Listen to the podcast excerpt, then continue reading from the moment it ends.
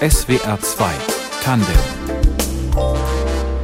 ich bin Frauke Oppenberg. Schönen guten Abend. Wir sind ständig von Ihnen umgeben und nehmen sie oft gar nicht wahr.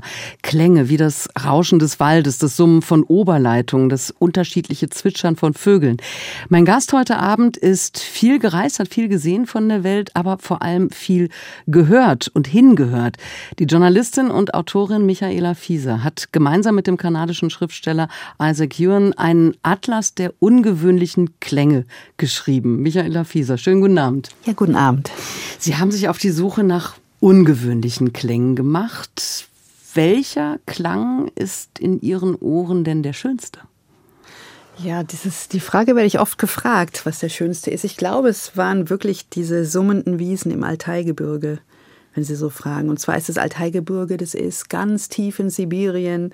Ähm, man muss weite Steppen durchkreuzen und es gibt dort keine Industrie. Deshalb sind dort noch alle Insekten so da, wie sie vor 300, 400 Jahren vielleicht auch hier waren.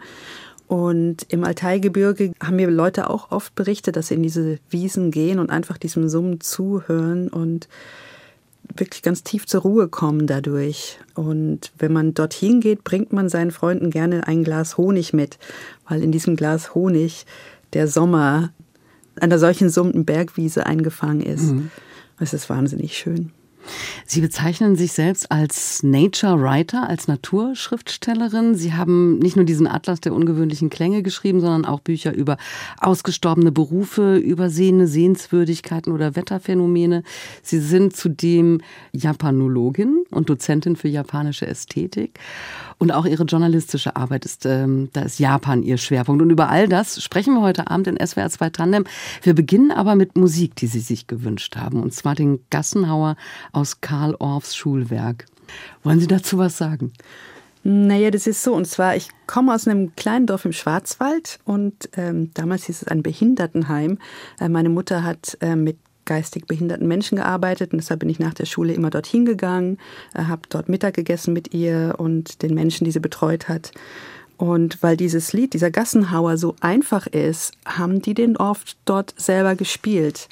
Ähm, und ich weiß noch einfach dort aufzuwachsen mit diesem Lied und ich habe es dann jahrelang nicht mehr gehört und vor vier Jahren habe ich es wieder gehört und es hat mich so bewegt, dieses Lied. Und es ist, hat so einen Rhythmus, der einen ganz weit trägt. Man kann ganz toll hineinträumen in dieses Lied. Und das ist so ein bisschen, es verbindet mich zu meinem, ja, dort aufwachsen im Schwarzwald.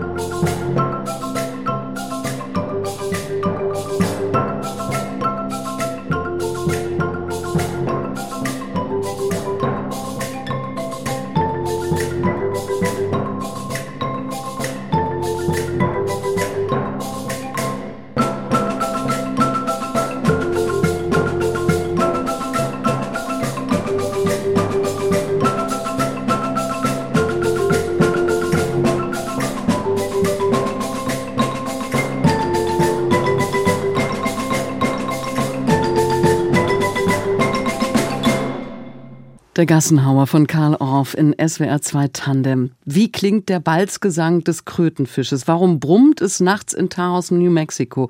Können Steine klingen? All das erfährt man im Atlas der ungewöhnlichen Klänge. Mein Gast heute Abend, Michaela Fieser, ist eine der beiden Autoren dieses Buchs. Ja, wie klingt der Balzgesang des Krötenfisches? Der ist äh, unfassbar laut, so dass wenn man, wenn man da reinkäme, würden einem die Trommelfälle in den Ohren zerbersten. Äh, man kann den in, in manchen Städten in Amerika kann man den hören und zwar die Leute in, es war in Florida in einer Stadt, äh, die, die haben sich erst nicht erklären können, was dieses Geräusch ist. Sie dachten, es kommt von irgendeiner Kläranlage oder sowas, haben sich schon beschwert beim, beim lokalen Wasserwerk. Aber es war dieser Fisch, der hat, der hat einfach so laut diesen Balzgesang. Und es ist, es ist trotzdem aber auch noch ein Balzgesang. Also er lockt damit wirklich jemanden ja. an. Genau, genau.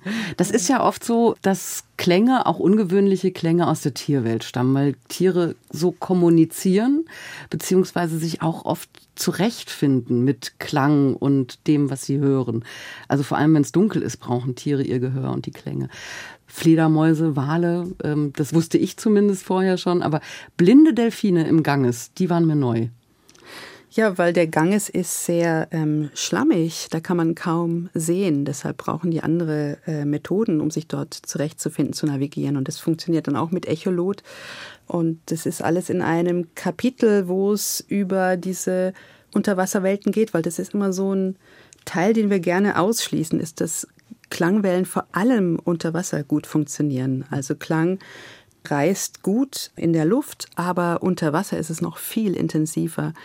Also es ist sogar so, dass man mittlerweile weiß, dass wenn ein Wal vor der Küste Irlands in einer bestimmten Frequenz, in einer bestimmten Tiefe singt, dass innerhalb von 20 Minuten ein Wal das im Bermuda-Dreieck hören kann und dann eine Antwort zurückgeben kann, so dass man innerhalb kürzester Zeit diese Riesendistanz ähm, überqueren kann und kommunizieren kann. Und es findet dort statt. Und das war so ein Teil in dem Buch, den wir wirklich ausgegraben haben. Zumal ich jetzt ja die letzten zwei Jahre von der Okeanos Stiftung gefördert werde als, als Wave-Writer, mhm. als Wellenschreiberin. Und da war eben dieses, was sind Geräusche unter Wasser, war wahnsinnig wichtig. Was mir auch neu war, ich habe immer gedacht, im All gäbe es keinen Klang. Aber es gibt wirklich, also der älteste aller Klänge kommt aus dem All.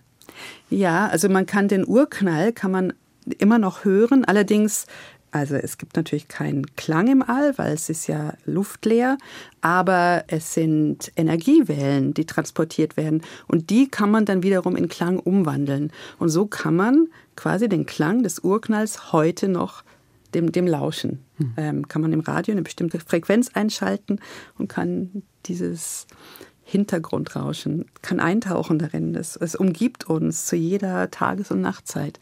Und das ist natürlich wahnsinnig poetisch zu denken, dass wir immer noch in diesem Energiefeld des Urknalls uns bewegen. Ja. In einem Kapitel geht es um Zugdurchsagen. Und was auch sehr spannend ist, die Ansagen der Berliner U-Bahn waren lange von der Synchronstimme von Marilyn Monroe gesprochen. Mhm. Was hören wir in einer Stimme? Also was, inwieweit ist auch dieser Klang ungewöhnlich? Also Sie kennen das bestimmt, dieses Phänomen. Wir sind jetzt ja hier im Radio und ähm, ich mache auch viel Radioarbeit und ich mache immer dieses Spielchen, dass ich mir vorstelle, wie sieht die Person aus, deren Stimme ich jetzt gerade höre. Und ich liege immer komplett falsch. Es ist wirklich nicht ähm, möglich, da einen Rückschuss zu haben. Aber eine Stimme trägt natürlich ganz viel, was in diesem Menschen drin ist, weil die Stimme wird ja aus dem Körper herausgeboren. Und ähm, ich habe auch eine Sprecherausbildung beim Radio gemacht und also da geht's wirklich in, in fast esoterisches Wissen hinein, dass bestimmte Vokale zum Beispiel bestimmte Regionen des Körpers zum Schwingen bringen. Ähm, was ja nochmal beim Om und beim Amen eine Bedeutung hat, ne? dass dann ähm, Leerräume im Körper zum Schwingen gebracht mhm. werden und vibrieren. In dem Kapitel, das Sie jetzt gerade angesprochen haben, da geht es vor allen Dingen um eine Durchsage in London, und zwar die Mind the Gap Durchsage, die ein Mann aufgenommen hat, ich weiß nicht mehr, vor 60 Jahren oder so, ein Schauspieler der mittlerweile verstorben ist, aber seine Frau geht noch immer fast täglich zu dieser U-Bahn-Station, um seine Stimme dort zu hören, die dort nachhallt. Und dann geht es in dem Kapitel nochmal um andere äh, Geschichten, um andere Töne, die mitschwingen, wenn man was hört. So zum Beispiel in Irland ähm, gibt es ähm, Stare, die vielleicht vor 100 Jahren ähm, in einer Gegend gehaust haben, wo Menschen gewohnt haben und die dann bestimmte Geräusche der Menschen imitiert haben und heute noch diese Geräusche quasi weitertragen. Aber die Menschen Gesang. sind nicht mehr da. Und die Menschen sind nicht mehr da, aber die Natur trägt diese Geräusche weiter mhm. und es ist auch ist total schön, das äh, mitzubekommen. Was macht denn einen Klang ungewöhnlich für Sie? Also nach welchen Kriterien haben Sie Klänge in Ihr Buch aufgenommen und welche nicht? Ähm, da muss man vielleicht ein bisschen weiter ausholen. Und zwar ist Isaac Ewan, ähm, mit dem ich das ja geschrieben habe, der ist Biologe und Umwelttechniker und auch Nature Writer. Und der kennt sich wahnsinnig gut aus in der Tierwelt. Während mein Themengebiet ist eher, ich habe ja Japanologie studiert und dann ähm, viel mit Anthropologie und Kulturgeschichte und Spiritualität gemacht. So hatten wir also diese zwei Felder.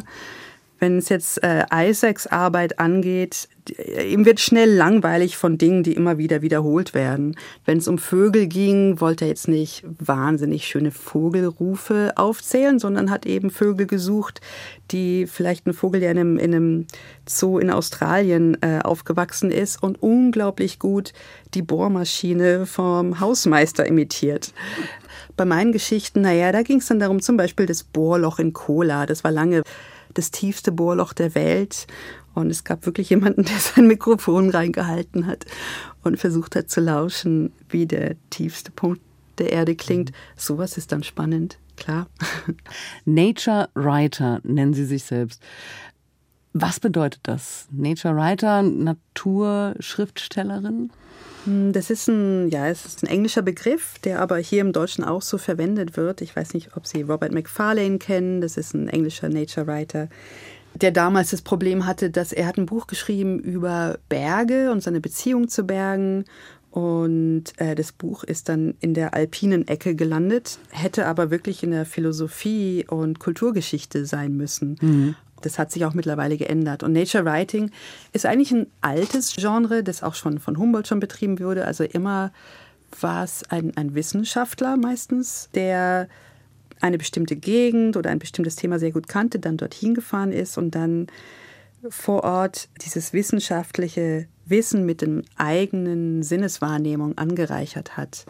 Ähm, und da waren eigentlich die Deutschen sehr stark drin eine Zeit lang. Ähm, meine Theorie ist, dass es die Nazis uns vergeigt haben, weil dann diese Naturerfahrungen so hoch gejubelt wurden und, und verkitscht wurden und dann auch so ein sehr schräger Spiritualismus daraus entstanden ist. Mhm. Es war dann erst wieder in den 80er Jahren mit Günter Grass, dass man ähm, angefangen hat, Nature Writing zu betreiben, wobei der sich wahrscheinlich nie so genannt hätte.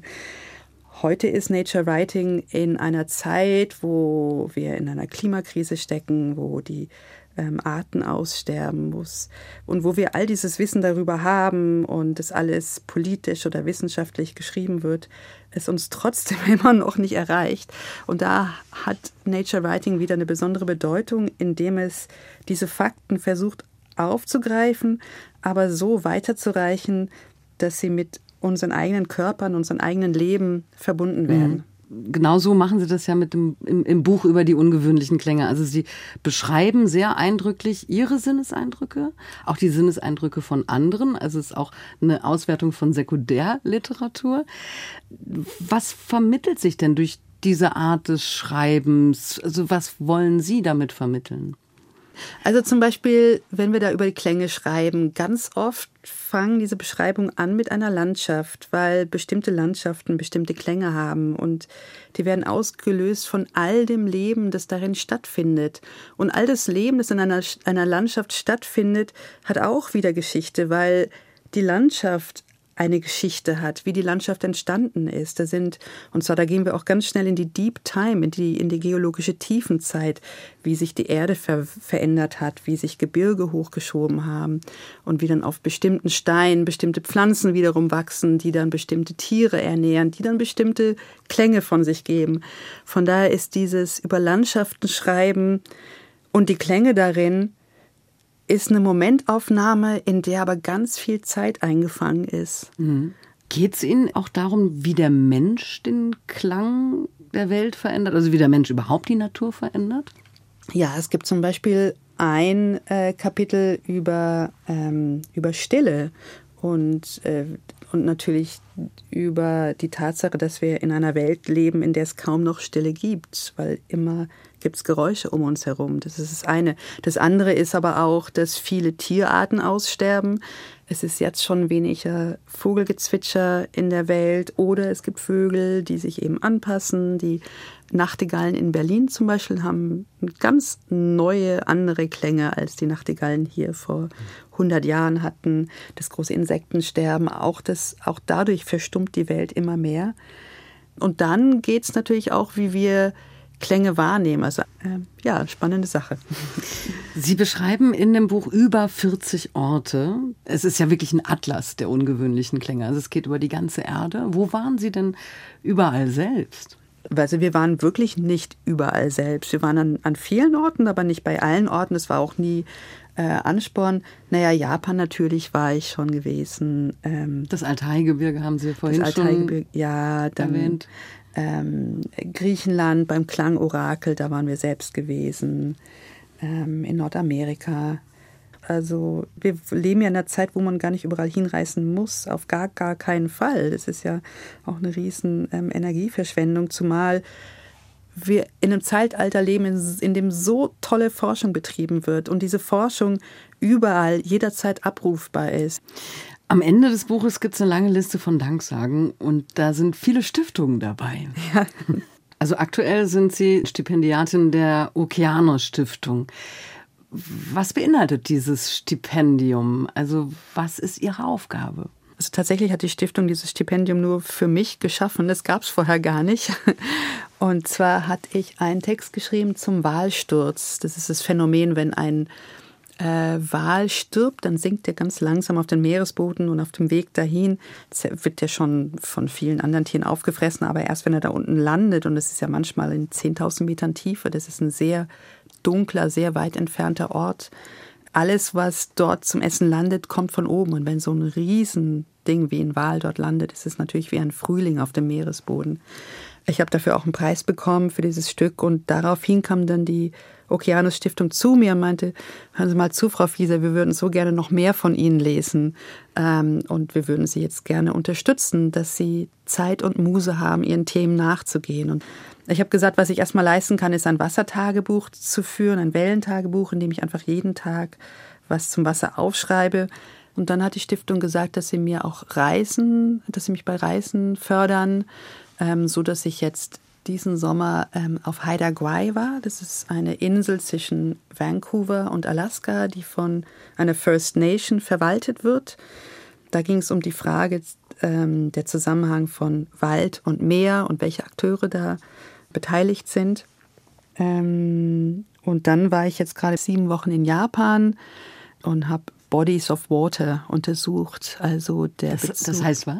Eigentlich Gewässer auf Deutsch, aber damit sind gemeint Meer, Flüsse, Gebirgsseen, aber auch ne, dort jetzt ähm, durch Fukushima wird jetzt radioaktives Wasser hineingeleitet wieder. Wir haben dort die Minamata Bay mit den Quecksilbervergiftungen all diese Orte, also ich war in 70 Orten in den sieben Wochen. Es war eine wahnsinnig intensive Reise. Ich, ich bin immer noch am Verdauen. Und ja, es soll auch ein Buch werden, hm. klar. Wir sprechen gleich weiter hier in SWR 2 Tandem über die Welt, über die Welt der Klänge, über Vergänglichkeit und Bewahren und was das alles auch noch mit Japan zu tun hat.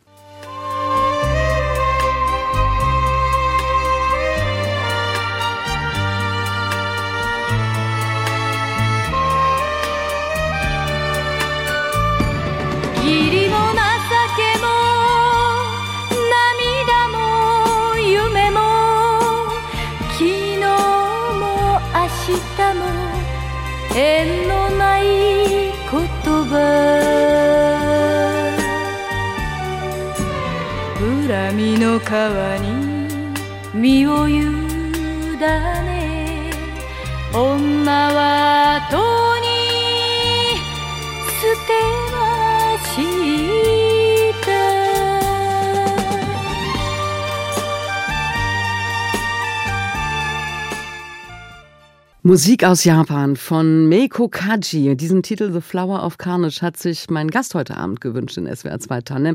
Die Autorin und Japanologin Michaela Fieser. Was verbinden Sie mit diesem Song? Ähm, den hat Tarantino in Kill Bill benutzt und ähm, es ist über eine starke Frau. In dem Lied kommt auch, ich bin eine Frau, die den Weg der Seele geht, singt sie. Ähm, aber es ist, also was mich auch damit verbindet, es ist ein Enka. Und ein Enka ist eine Liedform in Japan, die man gerne abends ähm, in der Bar singt, ähm, auch wenn man Karaoke macht. Und es sind alles so Sehnsuchtslieder, mhm. die erzählen von der Heimat, die so nicht mehr ist, ähm, von Dingen, die vergangen sind, von einer Liebe, die mal groß war, so nicht mehr ist. Also es ist dieses Dinge zurücklassen und sich mit voller Sehnsucht daran wieder zu erinnern. Und ich hatte so einen schönen Moment in Japan. Ich habe ja ein Jahr lang in einem Kloster gelebt, als ich 24 war, da war ich noch sehr jung.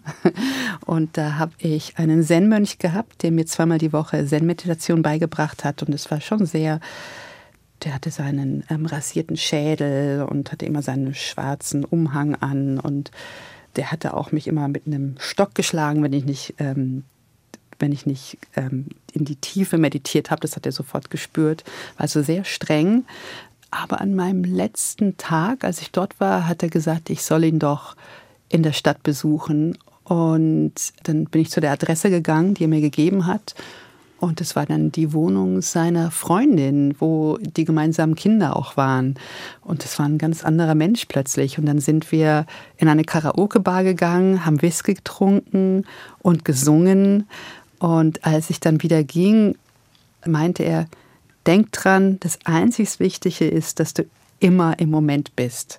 Alles andere, also weil es ging ja immer um Erleuchtung und mhm. um dieses. Und er meinte, einfach im Moment sein. Und das war mit diesem Whisky und diesem Sehnsuchtslied verbunden.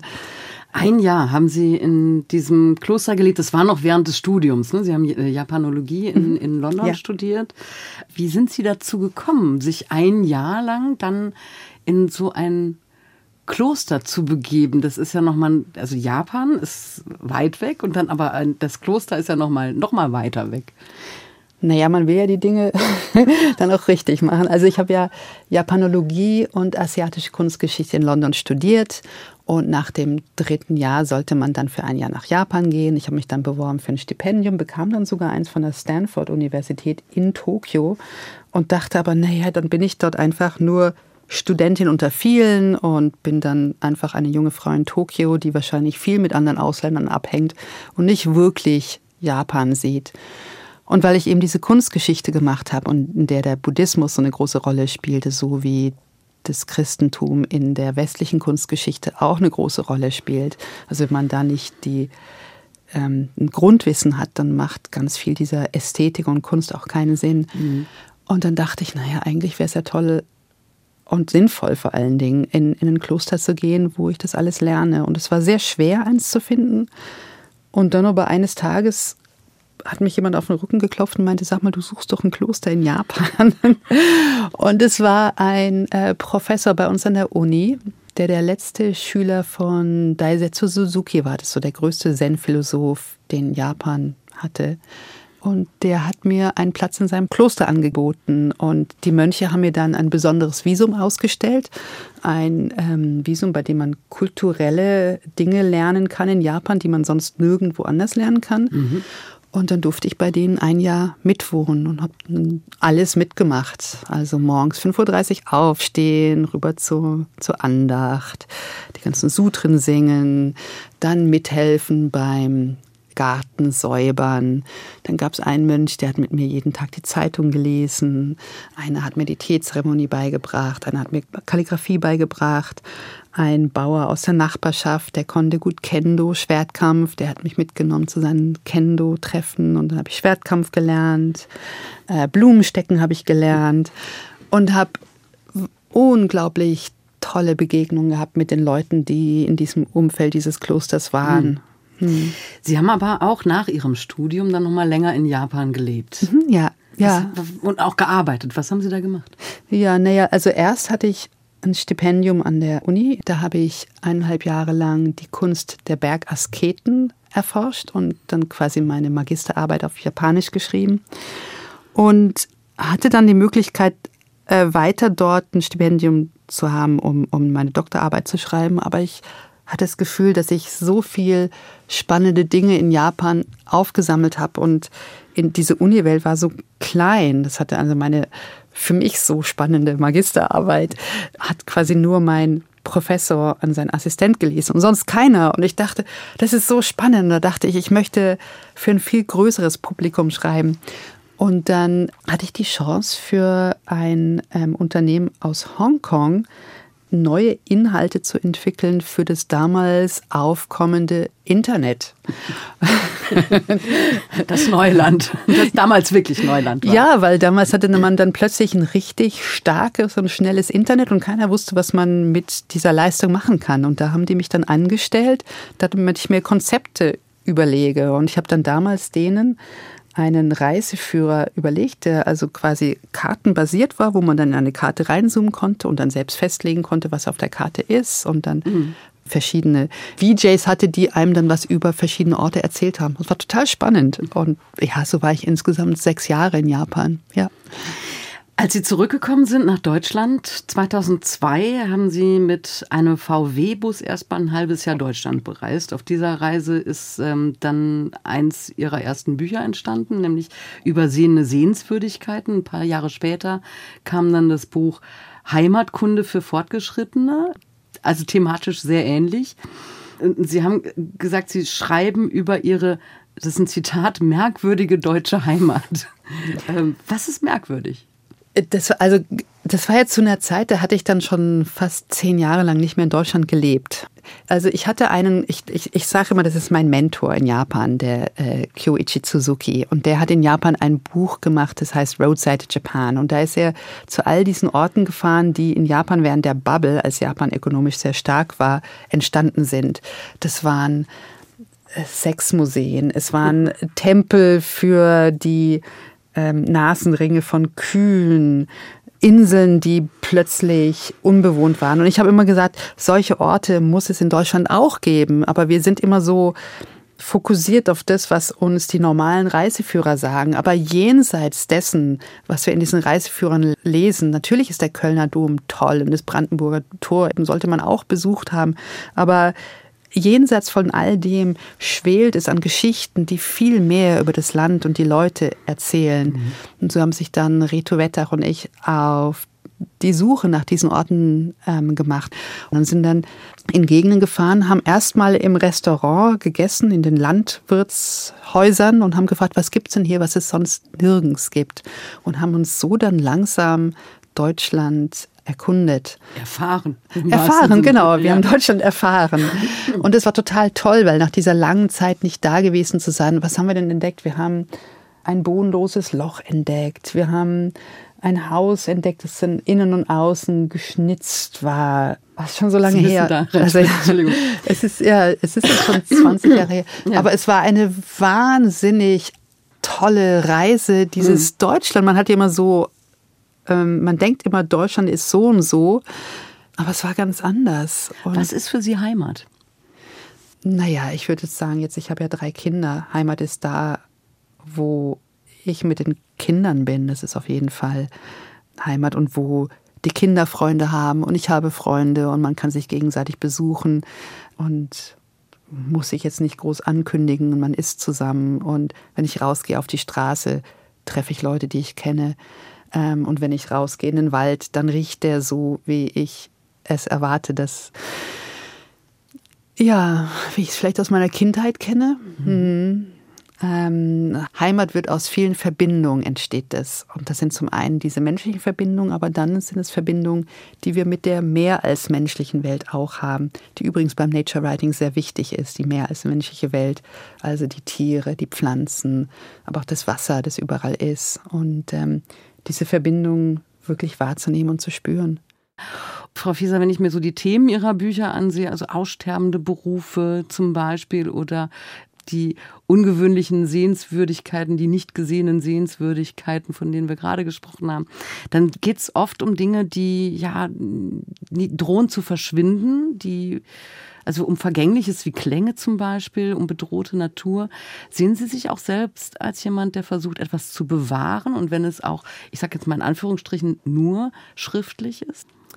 Ich glaube, bewahren ist immer sehr schwer, aber es ist ja auch wichtig loszulassen. Aber es ist eine besondere Qualität im Erinnern und Dinge wertschätzen. Wir leben in einer Welt, die so wahnsinnig schnell getaktet ist und wo wir Dinge so oft vorbeiziehen lassen, ohne dass sie wirklich wieder an uns rankommen. Und viel verändert sich. Und ich begrüße ja auch die meisten der Dinge, die kommen. Und so ist das Leben. aber vielleicht bei den, bei den Berufen, dass, da sind viele Wurzeln drin von dem, was unser Arbeitsleben heute ausmacht, zum Beispiel. Es ging dort auch viel ums Handwerk, Dinge mit, mit der Hand und mit Leidenschaft zu fabrizieren. Das sind Dinge, die es vielleicht auch wert sind zu bewahren. Ne? Wir sind jetzt auch leider in einer Welt, die sehr vom Kapitalismus geprägt ist, wo wir sehr schnell immer dem allerneuesten Trend nachrennen und uns vielleicht auch sehr schnell verrennen. Und da ist es manchmal wichtig, doch innezuhalten und zu gucken, was haben wir denn geschaffen als Menschheit? Wenn man als junger Mensch aufwächst, dann denkt man, das Schlimmste überhaupt auf der Welt zu sein, ist als Mensch zu sein, weil man nur noch kaputt macht. Man ist an all den schrecklichen Dingen schuld. Aber wir haben ja als Menschen auch ganz wunderbare Dinge geschaffen. Das darf man nicht vergessen. Und mhm. vielleicht versuche ich so in den Büchern immer wieder darauf hinzuweisen. Ich meine, ich habe auch ein Buch über Liebe und Liebesrituale geschrieben, wo ich dann versuche, den Begriff Liebe neu zu deuten und zu sagen, Liebe ist ein bisschen wie Demokratie. Man muss daran arbeiten. Es ist nur, wenn es lebendig bleibt, dass es Sinn macht. Mhm. Ähm, einfach zu sagen, ich habe jetzt geheiratet, so ist es jetzt und es bleibt jetzt für immer. Das so funktioniert es nicht. Das Leben und alles, mit dem man sich auseinandersetzt, es ist, man, man, man muss sich damit beschäftigen. Also es ist eine Veränderung, es ist immer ein Werden, aber es ist aber auch ein Erinnern an das, was war. Ja, wertschätzen. Mhm. Wie die Welt klingt, das haben schlaue Menschen versucht zu komprimieren und auf eine goldene Schallplatte zu pressen. Dieses ähm, Sounddokument ist seit 1977 mit der Raumsonde Voyager One unterwegs im All. Was ist auf dieser Schallplatte? Das sind vor allen Dingen Wahlgesänge, was wirklich erstaunlich ist. Äh, Carl Sagan hat damals ausgesucht, was daraus raufkommt. Es sind dort aber auch viele Willkommensbegrüßungen auf verschiedenen Sprachen auf der Welt und einige Musik. Und ein Lied, was es nicht geschafft hat, ist von den Beatles, Here Comes the Sun. Und es, es hätte so gut gepasst. Aber die Rechte, die GEMA-Rechte von diesem Lied waren viel mehr, als dieses ganze Projekt überhaupt gekostet hätte. Deshalb ist es leider nicht drauf. Wenn diese Platte irgendwann wirklich von Außerirdischen gehört wird, vorausgesetzt natürlich, äh, Sie hören so, wie wir das tun, welchen Eindruck werden Sie dann von uns, von den Menschen bekommen? Wird ganz schön viel geplappert. glaube ich. Also, ja, das ist natürlich absurd. Ich bin ja, ich bin ja großer Fan von Science-Fiction-Geschichten. Und da gibt es zum Beispiel Ted Chang, der hat eine Geschichte geschrieben, äh, die dann auch verfilmt wurde, wo es darum geht, äh, dass Außerirdische hier auf die Erde kommen.